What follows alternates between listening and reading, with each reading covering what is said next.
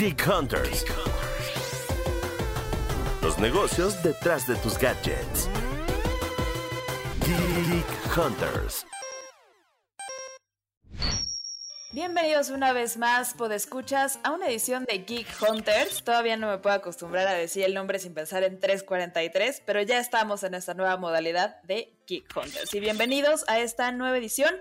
Mi nombre es Gabriela Chávez, editora de tecnología de Grupo Expansión, y esta ocasión vamos a platicar de un tema súper coyuntural que nos va a cambiar un poco el panorama de cómo usamos los servicios digitales hoy en día, y esto no nada más por una oferta más amplia o porque vayan a mejorar los servicios, sino porque vamos a tener nuevos impuestos. Y para esto me acompaña, como siempre y cada semana, Herendia Reyes, reportera de tecnología de Grupo Expansión, eh, y bueno, siempre es un placer hablar de temas relevantes, un poco que duelen en el alma porque evidentemente impuestos nuevos no es nada bonito. Pero bueno, ya una edición más de, del programa y eh, en mi caso me pueden encontrar en redes sociales como Eresina Eresina en el caso de Twitter y Eres Eresita en el caso de Instagram para que igual ahí sigan como las notas que estamos generando todos los días alrededor de este tema y otros temas de tecnología. Y por acá Montserrat Valle, también reportera para Expansión.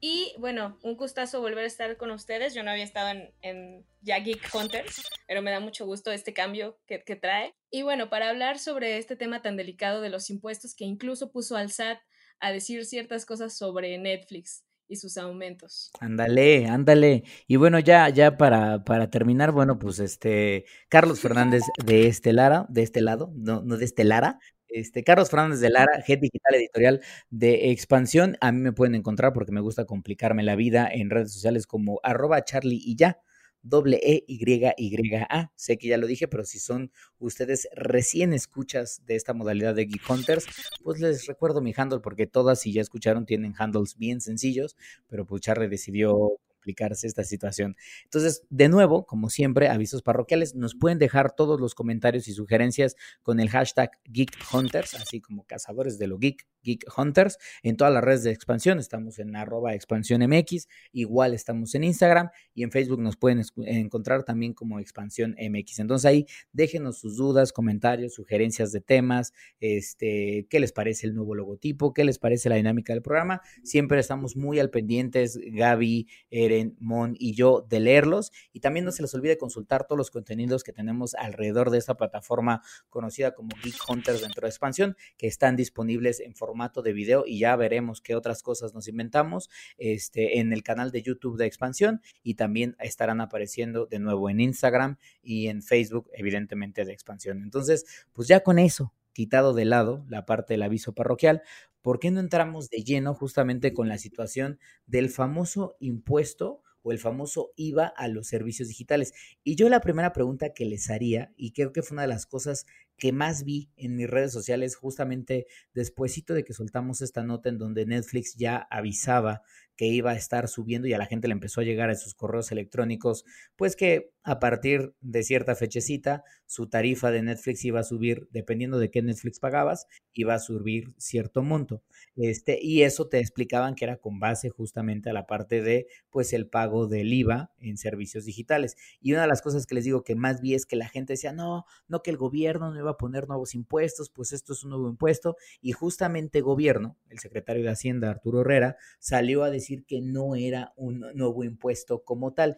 Y creo que eso abre un debate interesante, porque una de las cosas que más eh, argumentaban en ese entonces es de no, no, no, el tema es que las plataformas digitales no pagaban IVA. Entonces lo que están empezando a hacer ahora es pagar el IVA sobre los servicios que entregan y tiene un poco de sentido porque la ley del IVA, o sea, el impuesto eh, variable, se creó en 1980, cuando pues no les quiero contar en 1980 qué tipo de servicios digitales teníamos, si es que teníamos algunos. Entonces, ¿cómo ven ahí? ¿Quién se arranca? Creo que nuevo impuesto, más bien habría que, que, no sé, precisar que esto del debate de si es nuevo impuesto o no es nuevo impuesto y demás, creo que también, también viene muy ligado a que se nos había olvidado eh, que esto lo habían decidido en diciembre de 2019 y que ahorita apenas va a entrar en vigor el primero de junio. Entonces, estamos en plena pandemia, cuarentena y demás cosas, todos usando Netflix y otros servicios súper felices.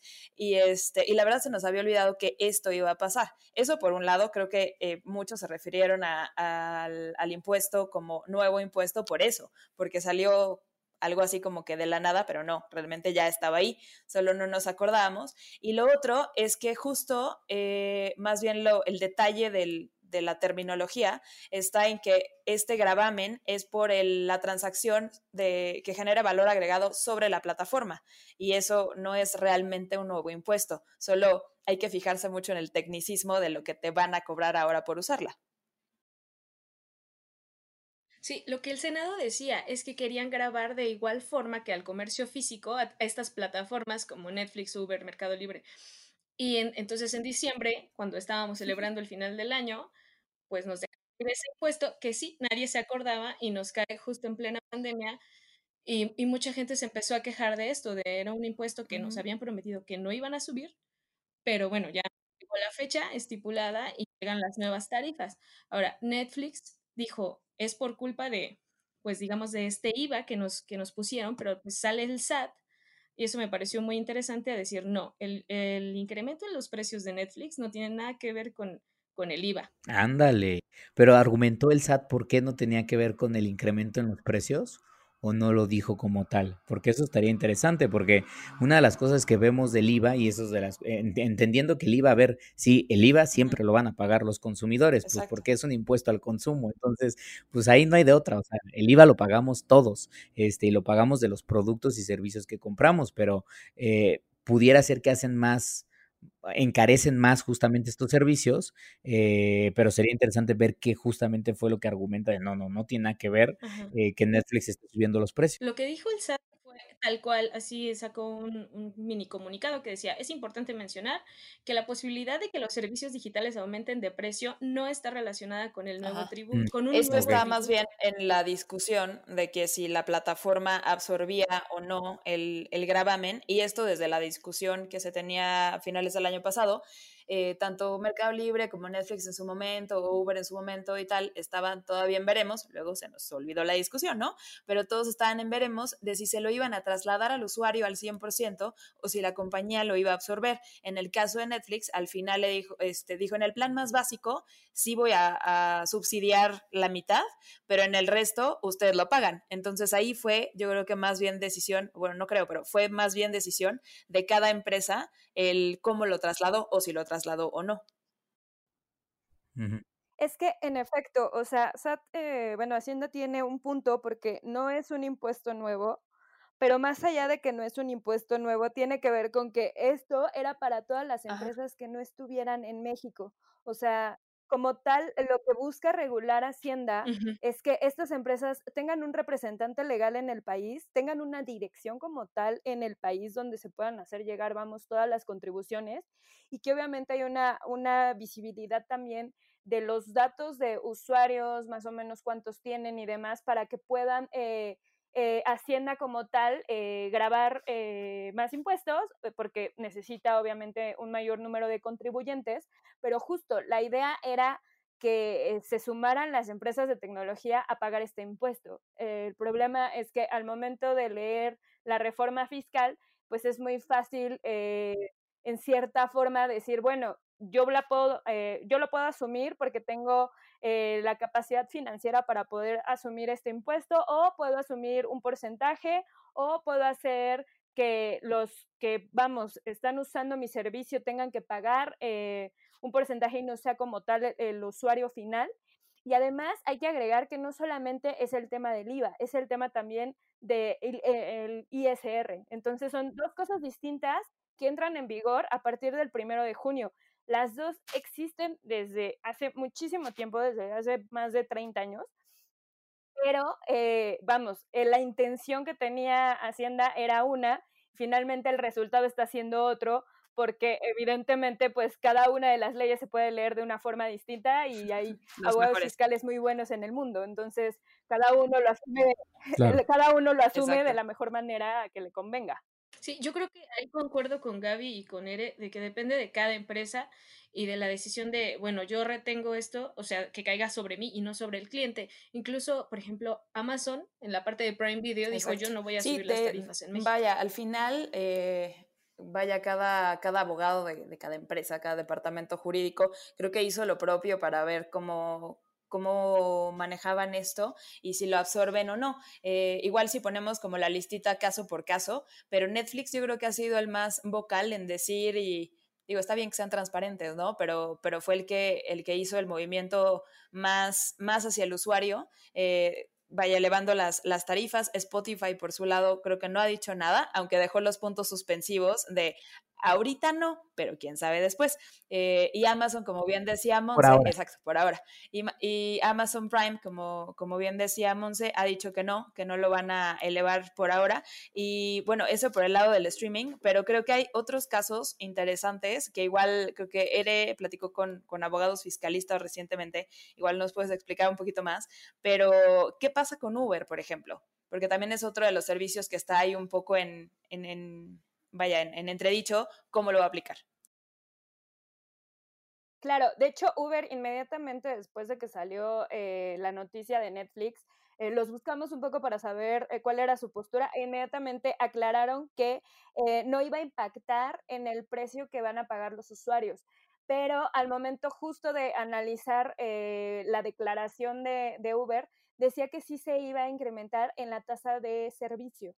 Entonces, al momento de analizar cuál es esa tasa de servicio o quiénes son los que utilizan esa tasa de servicio, son los socios conductores eh, y los socios en general, los socios incluso repartidores, los que usan esa, esos servicios. Entonces, al, al final, yo como proveedor de mi tecnología, de mi plataforma, como tú estás utilizando esta tecnología y esta plataforma, te voy a cobrar porque eso es lo que me están solicitando, que te, que te retenga un porcentaje para que pueda operar porque tengo que cobrar el servicio. O sea, en resumen, quien se come el impuesto en este caso son los socios conductores y los repartidores, tanto el IVA como el ISR. Exactamente. Oye, les van a cobrar un porcentaje respecto a cada viaje, ¿cierto? Exactamente. Aparte se aplica justo en cada viaje. Sí, totalmente, totalmente. Y creo que pone muy en riesgo, que ahorita a esa, a esa pregunta quería llegar, ponérselo sobre la mesa, pero ¿qué tanto esto eh, esto puede impactar a la economía colaborativa como en ese tipo de modelos. Por ejemplo, Didi, por ejemplo, Uber, incluso Airbnb. Eh, ¿Ustedes cómo ven que el, pues vaya, linkarle el, diente a los ingresos de, del, del middleman eh, puede afectar el modelo como tal. Hay silencio. Mucho, yo creo que mucho, Chavis. O sea, no sé qué piensa, no sé qué piensa, no sé qué piensa Nere ni Mon, pero yo sí creo que mucho por dos factores. Uno es, eh, creo que aquí, si vamos a ser parejos, creo que entonces en efecto los viajes también tendrían que ser eh, tal vez el IVA de los viajes tal vez tendría que ser, no sé, cargado un poco a, los viajeros, es decir, a nosotros como usuarios. Pero además creo que eh, en, en, respuesta a tu pregunta, a mí lo que más me preocupa es que muchos de los empleos de la economía colaborativa justamente cumplen desde mi perspectiva un punto de vista esencial, que es, son personas que están trabajando por dos razones, o porque no encuentran un empleo dentro de lo que queremos llamar economía formal, por así decirlo, y entonces tienen que recaer en esta economía colaborativa para tener un sustento, o tienen un empleo formal, pero no es lo suficientemente bien pagado como para poder tener un estilo de vida eh, digno. Entonces, siento que ahí hay un riesgo porque esos son, eh, ahorita, por ejemplo, durante la pandemia, durante la crisis de la pandemia, tanto choferes como repartidores de muchos de estos servicios se han vuelto vitales. Entonces, el hecho de que, de que venga como, igual ya estaba planteado el, el impuesto y Uber toma esta decisión, pero siento que es una cachetada, ni siquiera con guante blanco, se siente un poco más fuerte eh, y creo que puede hacer que muchas otras personas digan, ¿sabes qué? No me conviene, o por el contrario, que empiecen a buscar cómo se salen de esas economías de colaboración y crean sus propias redes para decirle, oye, ¿sabes qué? Le doy mi contacto a 10 personas y lo que necesiten y yo voy y se los traigo y me vuelvo mi propio Rappi o mi propio Uber y eso puede ser detrimental hacia el servicio, hacia el, hacia el servicio corporativo, pero en efecto el middleman aquí sale, sale dañado, por decirlo suave, porque somos un programa PG-13 y no podemos utilizar palabra. Pues de hecho, justo, o sea, yo coincido, coincido con, Carlos. Finalmente, eh, no está mal, vamos, esta, esta parte, evidentemente, eh, se tienen que cobrar impuestos para que la economía en el país, en, en teoría, tenga que ser más fuerte y demás. Eh, pero finalmente, el hecho de que cobres de esta forma y de que, de que se tase de esta manera, Ah, provoca el comercio informal, tanto, por ejemplo, en la parte de economía colaborativa como los modelos de negocio de Airbnb y de Uber, y también en la parte, por ejemplo, de los marketplaces, porque a pesar de que están siendo muy enfáticos también en que no se van a subir precios, a los vendedores eh, de este tipo de espacios también se les va a castigar más en su flujo constante. Entonces, eh, los más afectados obviamente no van a ser ni Amazon ni Mercado Libre porque tienen pues, la solvencia para, pero si tú eres un emprendedor que tienes, eh, que estás apenas además aprendiendo a estar en comercio electrónico y te están empezando a cobrar impuestos, vas a decidir mejor irte por algo más informal o te vas a decidir eh, justo ir en esta economía colaborativa de algo más informal porque ya conoces el modelo. Claro. Sin embargo, pues ya te están cobrando, entonces dices, bueno, no me está conviniendo pagar tanto, cuando en realidad ya el retorno de la inversión pues no, no me está neta viniendo.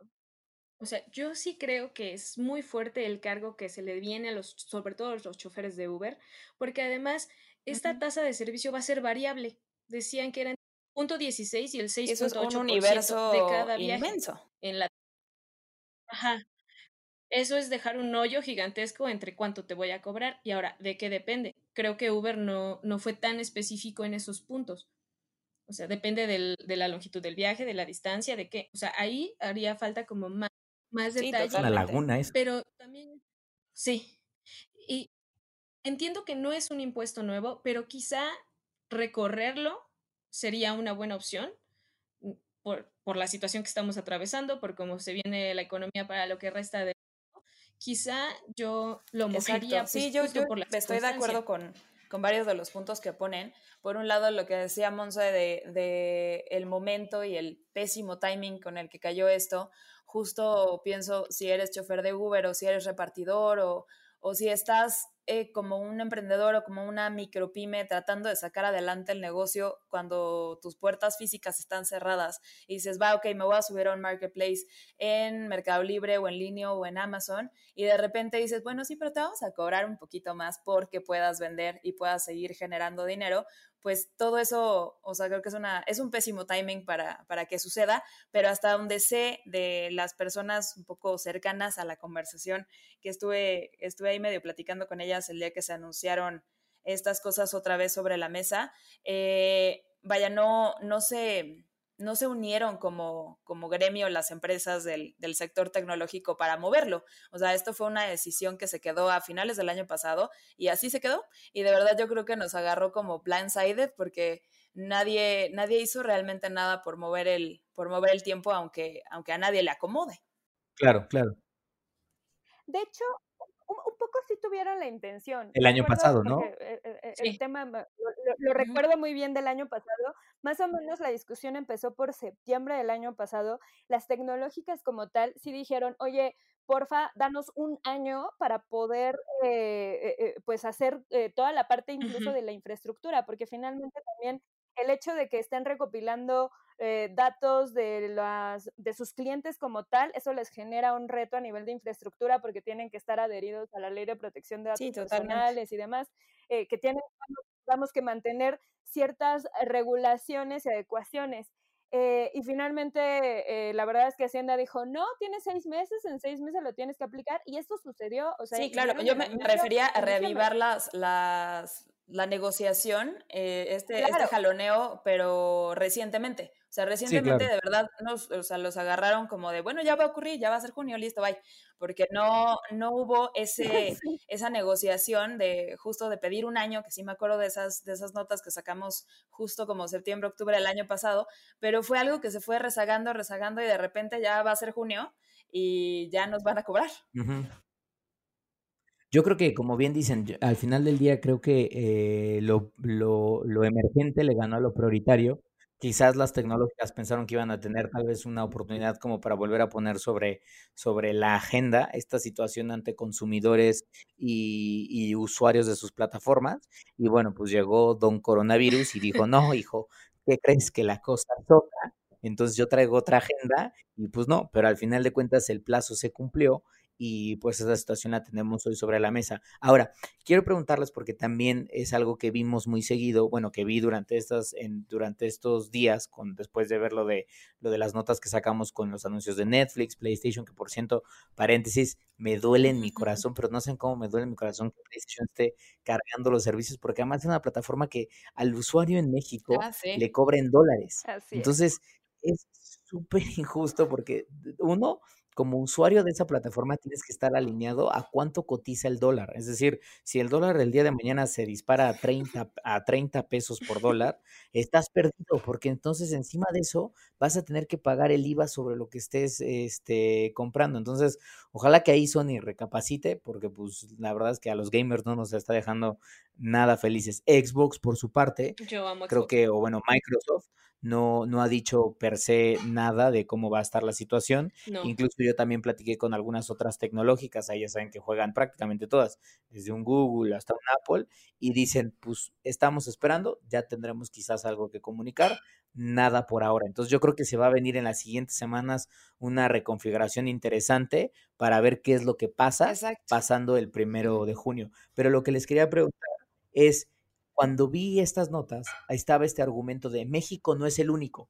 O sea, no culpen a México porque esto que está haciendo México, que hizo el gobierno mexicano el año pasado, lo están haciendo países como Francia y países como Chile y países como. Canadá, creo también. Entonces, ¿cómo ven esta discusión o cómo ven enmarcado este tema del impuesto digital con el tema de eh, otros países Pues creo tratando que ahí Ares se sabe muy bien la similar? cronología, pero yo nada más quiero decir, sí, sí es cierto, no hay que culpar nada más, o sea, esto, no es culpa de la 4T, esto sale de una discusión de la OCDE y los primeros que pilotearon toda esta discusión fue Francia, entonces todo el, todo el ánimo de, de cobrar este, este impuesto digital es por, porque las grandes tecnológicas, estos grandes Google, eh, Apple, pero Facebook, pero todo esto, le están apostando mucho a las plataformas donde puedan cobrar por la venta de algún bien o servicio. Entonces siguen amasando fortunas y, o sea, y no están declarando el nivel de impuestos que deberían. Entonces toda la discusión era eso, que, tuviera, que, que pudieran grabarles más eh, a las tecnológicas. Al final, que el usuario sea quien absorba muchos de estos costos es otra cosa. Pero la discusión empezó por, eh, por eso y empezó en Europa. Entonces creo que sí habría que diferenciar que, que no, no es, no es culpa de, del gobierno mexicano en esta ocasión.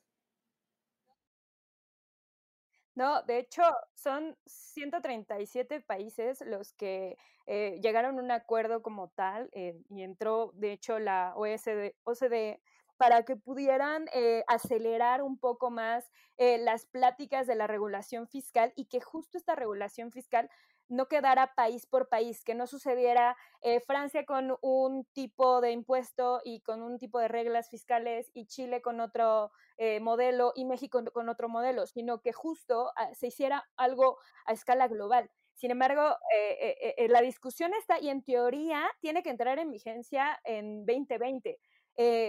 Se ve que va a ser para finales de 2020 y evidentemente cuando eso suceda tendría que tener incluso modificación en la reforma fiscal mexicana eh, con, estas, con estas grandes empresas, porque finalmente estamos hablando eh, ahorita de Netflix y estamos hablando de Amazon y estamos hablando de Mercado Libre, pero estamos dejando también a otras grandes tecnológicas como Facebook o como Google, que también quieren grabarlos, eh, pero que no han podido hacerlo porque eh, finalmente Internet es un, una puerta al mundo y el hecho de que digan las tecnológicas, las tecnológicas, yo tengo mi dirección fiscal aquí y aquí es donde voy a pagar impuestos, eh, pero finalmente el mundo dice, bueno, sí, pero te estás haciendo rico con eh, el servicio que provees a todo el mundo. Entonces, eh, finalmente estás, aquí tendrías que estar pagando impuestos y tendrías que estar pagando impuestos en África y en China y en todos lados pero para que también sea un asunto muy equitativo, pues tienen que llegar a un acuerdo todos estos países. Entonces,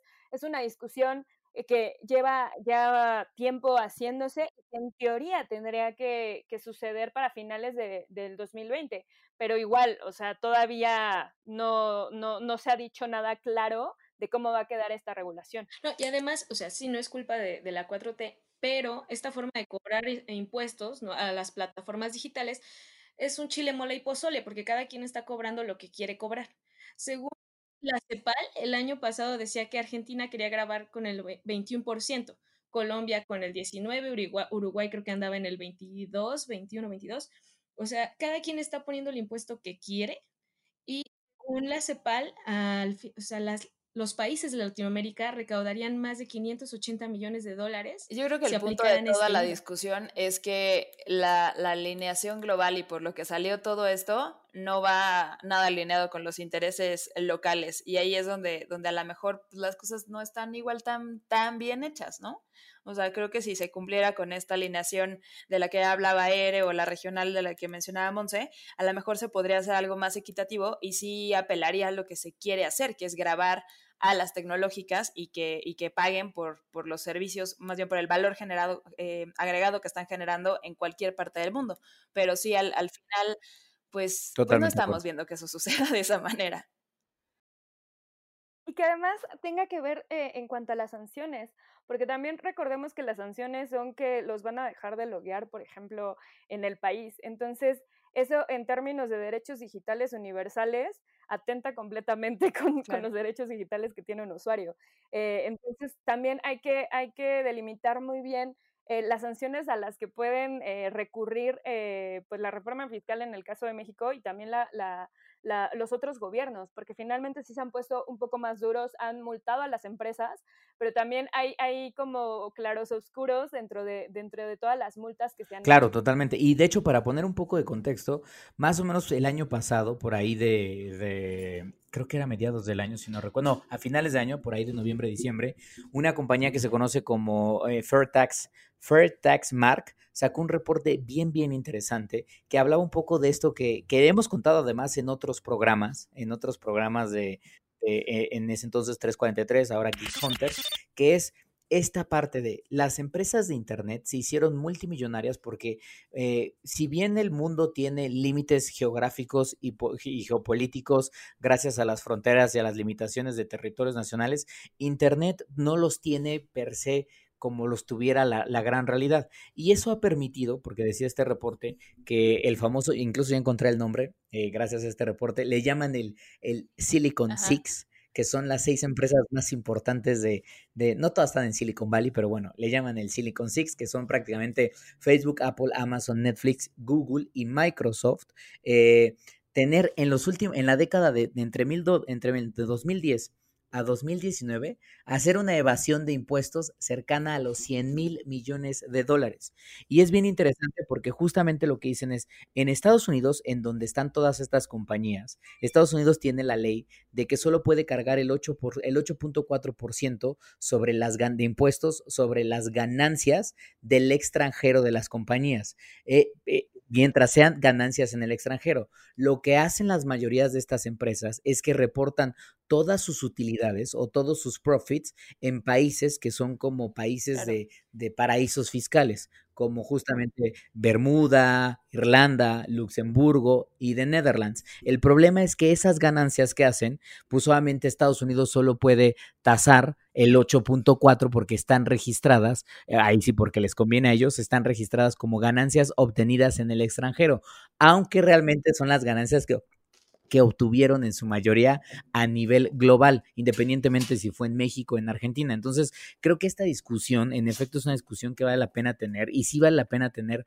estándares por países, porque lo que es claro es que las empresas tecnológicas, con maña o sin maña, como lo queramos ver, están de cierta manera obteniendo una ganancia y haciendo que sus profits sean mucho más altos, este, eh, de lo que serían, pues porque están tratando de aprovechar, no sé si lagunas, pero aprovechar leyes fiscales que les permita pagar menos impuestos. Yo creo que toda compañía busca de cierta manera alinearse a ciertos beneficios fiscales que les permita evidentemente pagar menos impuestos. Lo importante aquí sería eh, ver cómo se regula y la otra que a mí me gustaría, y no sé qué piensen ustedes, si ya se van a empezar a tasar los impuestos, eh, los servicios digitales, Ojalá que el gobierno o los gobiernos que lo están intentando hacer en caso de que tengamos por escuchas en otras partes de ya sea Estados Unidos o en América Latina, que esos mismos impuestos se utilicen para tratar de seguir incentivando la economía digital, porque si no, de lo contrario, siento que esto va a ser, obviamente,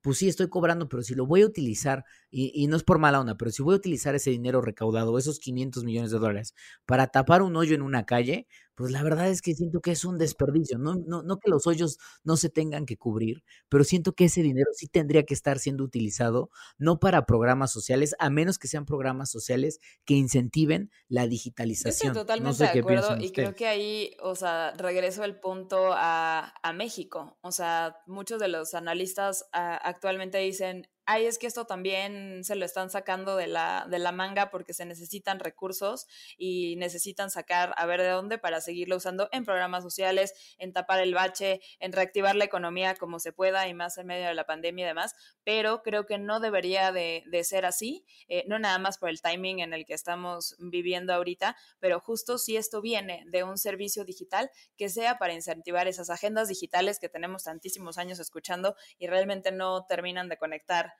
nada. Entonces, creo que sí, debería de ir por ahí, pero eso debería, creo que estar bien estipulado y delineado en, en algún tipo de, documento o, agenda digital nacional otra vez eh, para para ver si ahora sí se hace, ¿no? Otra vez, Chavis, otra vez. o sea, creo que estás, estás usando una cosa online para tapar un hoyo offline. Entonces, pues no, no concuerda una cosa con la otra. Yo creo que, eh, digo, justo platicando con, con, el par de abogados que, que, entrevisté esta semana, una de las, de las cosas que más me gustó que, que uno de ellos dijo fue, eh, la ley fiscal es muy dura con el contribuyente, pero no es dura al momento de saber qué es lo que pasa después con los impuestos. O sea, una auditoría a los impuestos en general es necesaria en, en todos los impuestos que se recaudan pero en específico, justo, eh, por ejemplo, todo lo, que se ha pagado en términos de movilidad en la Ciudad de México, eh, todo lo que se tendría que estar pagando ahorita con, con el tema del impuesto digital y decir, bueno, ¿dónde está esa lana? Porque incluso, digo, yo estoy de acuerdo en que sea más para incentivar la cultura digital, pero incluso que se vean mis impuestos en algo más, o sea, no, no, no veo muchos cambios y esa lana se termina yendo casi fondo perdido. No, yo te, digo dónde se van, se van a fideicomisos privados que sus documentos están sellados y nadie puede saber en qué demonios se ejecutan, que eso está pésimo. Exacto. Durante 10 años.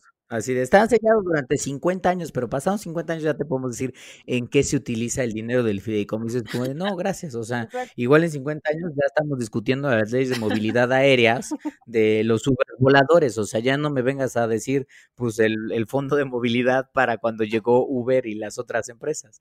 Este, pero sí, sí, totalmente de acuerdo.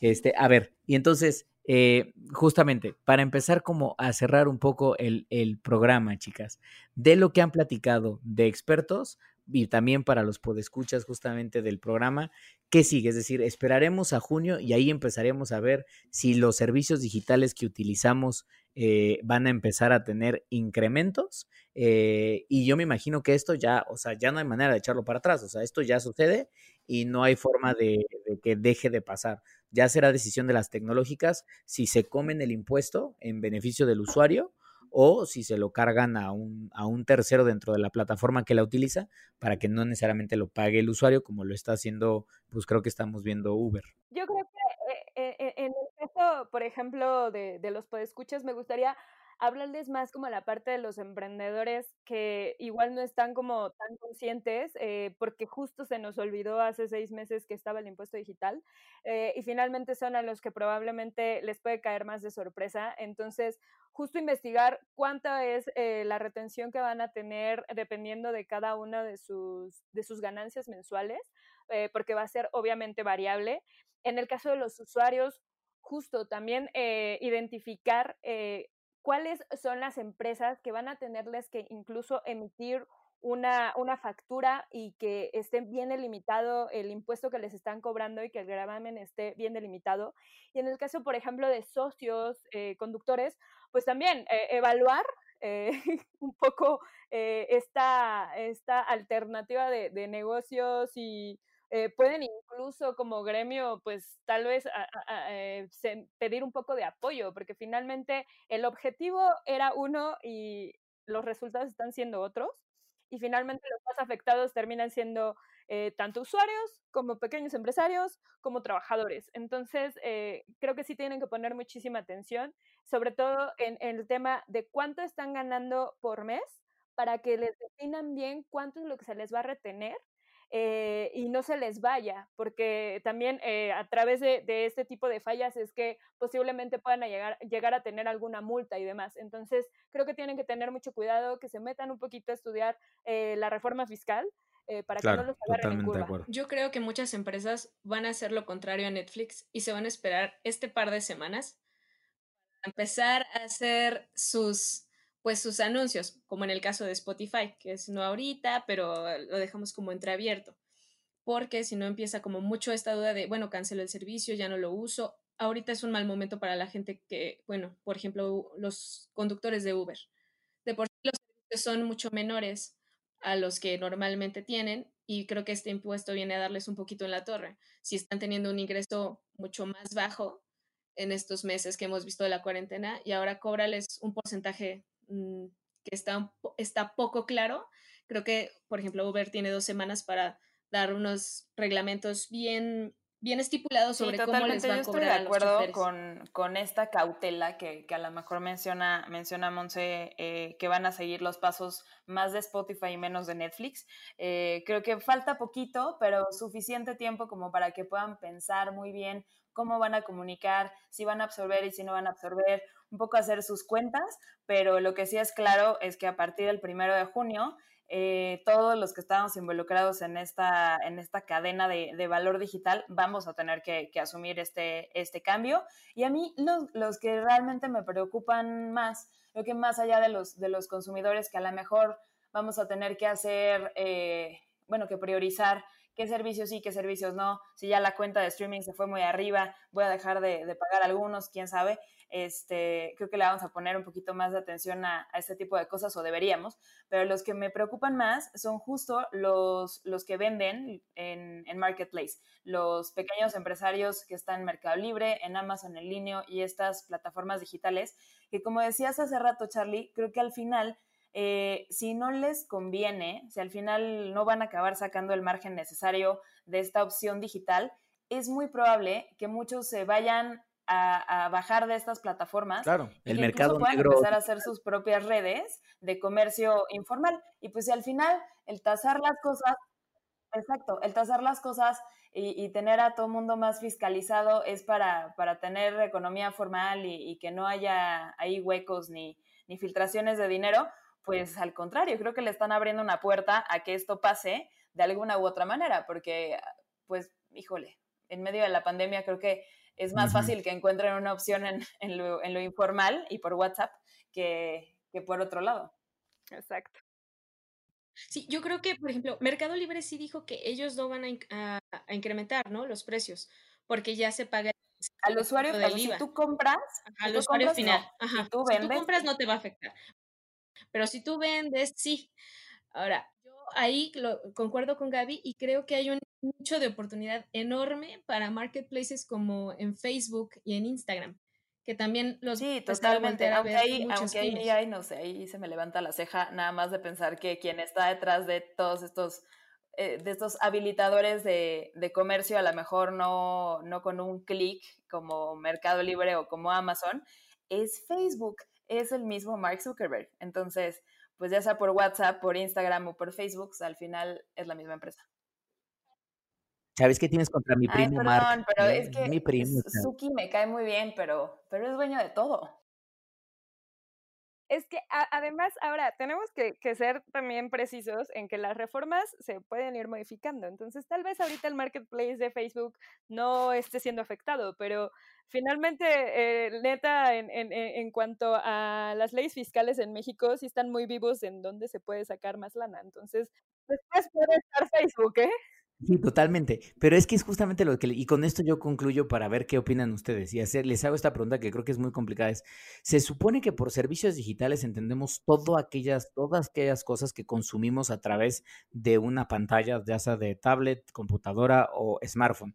Y les pongo el ejemplo, o sea, yo como usuario normal, Claro, tengo mi Netflix que ya voy a pagar más, tengo, eh, no tengo Spotify, pero tengo Apple Music, este, y estoy suscrito a, Amazon Prime y tengo otros servicios, pero también soy usuario, por ejemplo, de cosas como el New York Times Digital, o soy usuario de cosas como Script, o soy usuario como, piensa en cosas, por ejemplo, como Zoom, o soy usuario de, de otros servicios digitales que no son tan visibles como lo es un Uber, como lo es un Netflix, y que yo no sé si el gobierno, y esa es donde va mi pregunta, es, yo no sé si cualquier gobierno, deja todo el mexicano, si cualquier gobierno del mundo tiene la capacidad de ver a todos los servicios digitales que existen actualmente y decirle, este paga impuestos, no, este no paga impuestos, este paga impuestos, no, este no paga impuestos, porque al final del día nacen de la noche y la mañana. Es más, pienso en marketplaces gigantes como, como AliExpress, ellos estarán o no estarán porque venden desde China e incluso pienso en miles de e-commerce pequeños que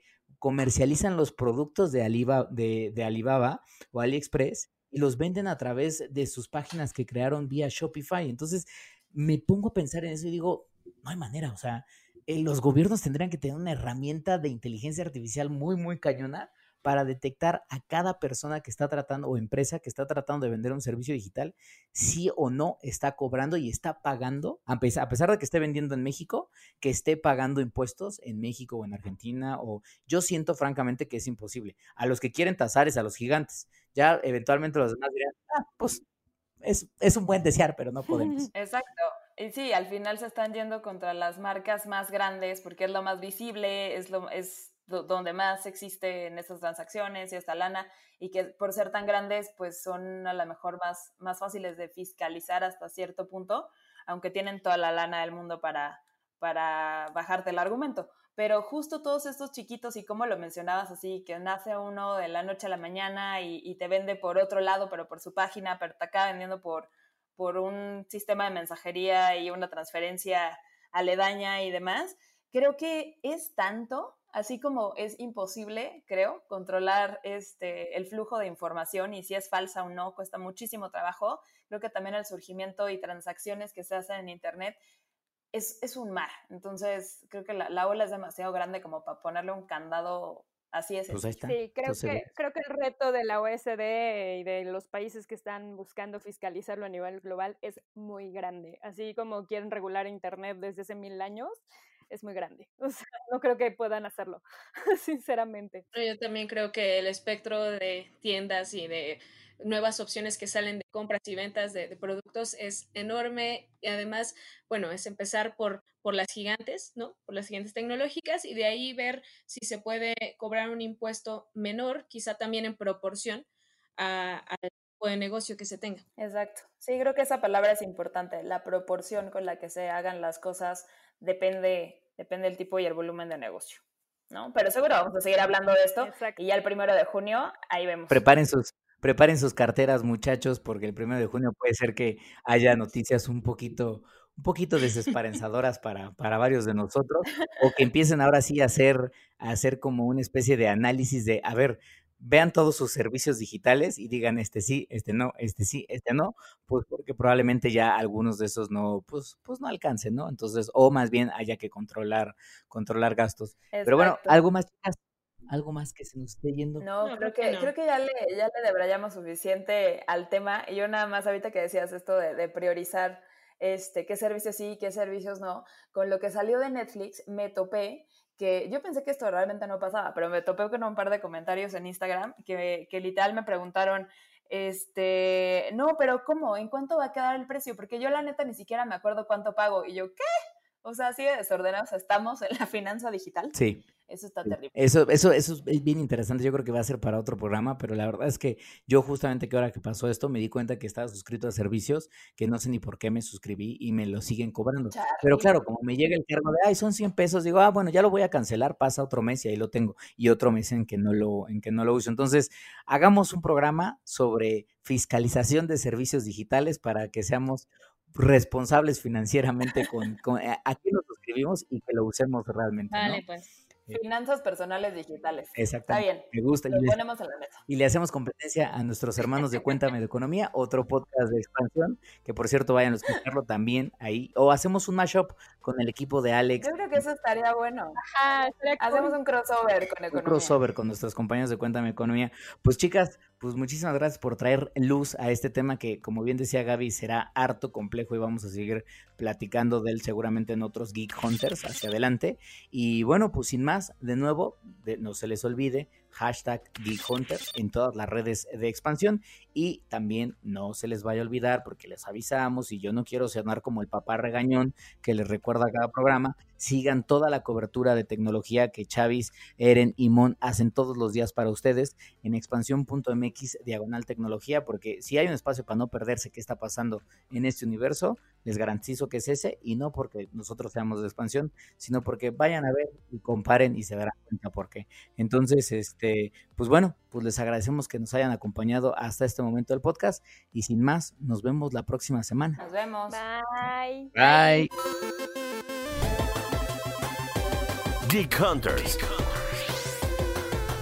Los negocios detrás de tus gadgets. Geek Hunters.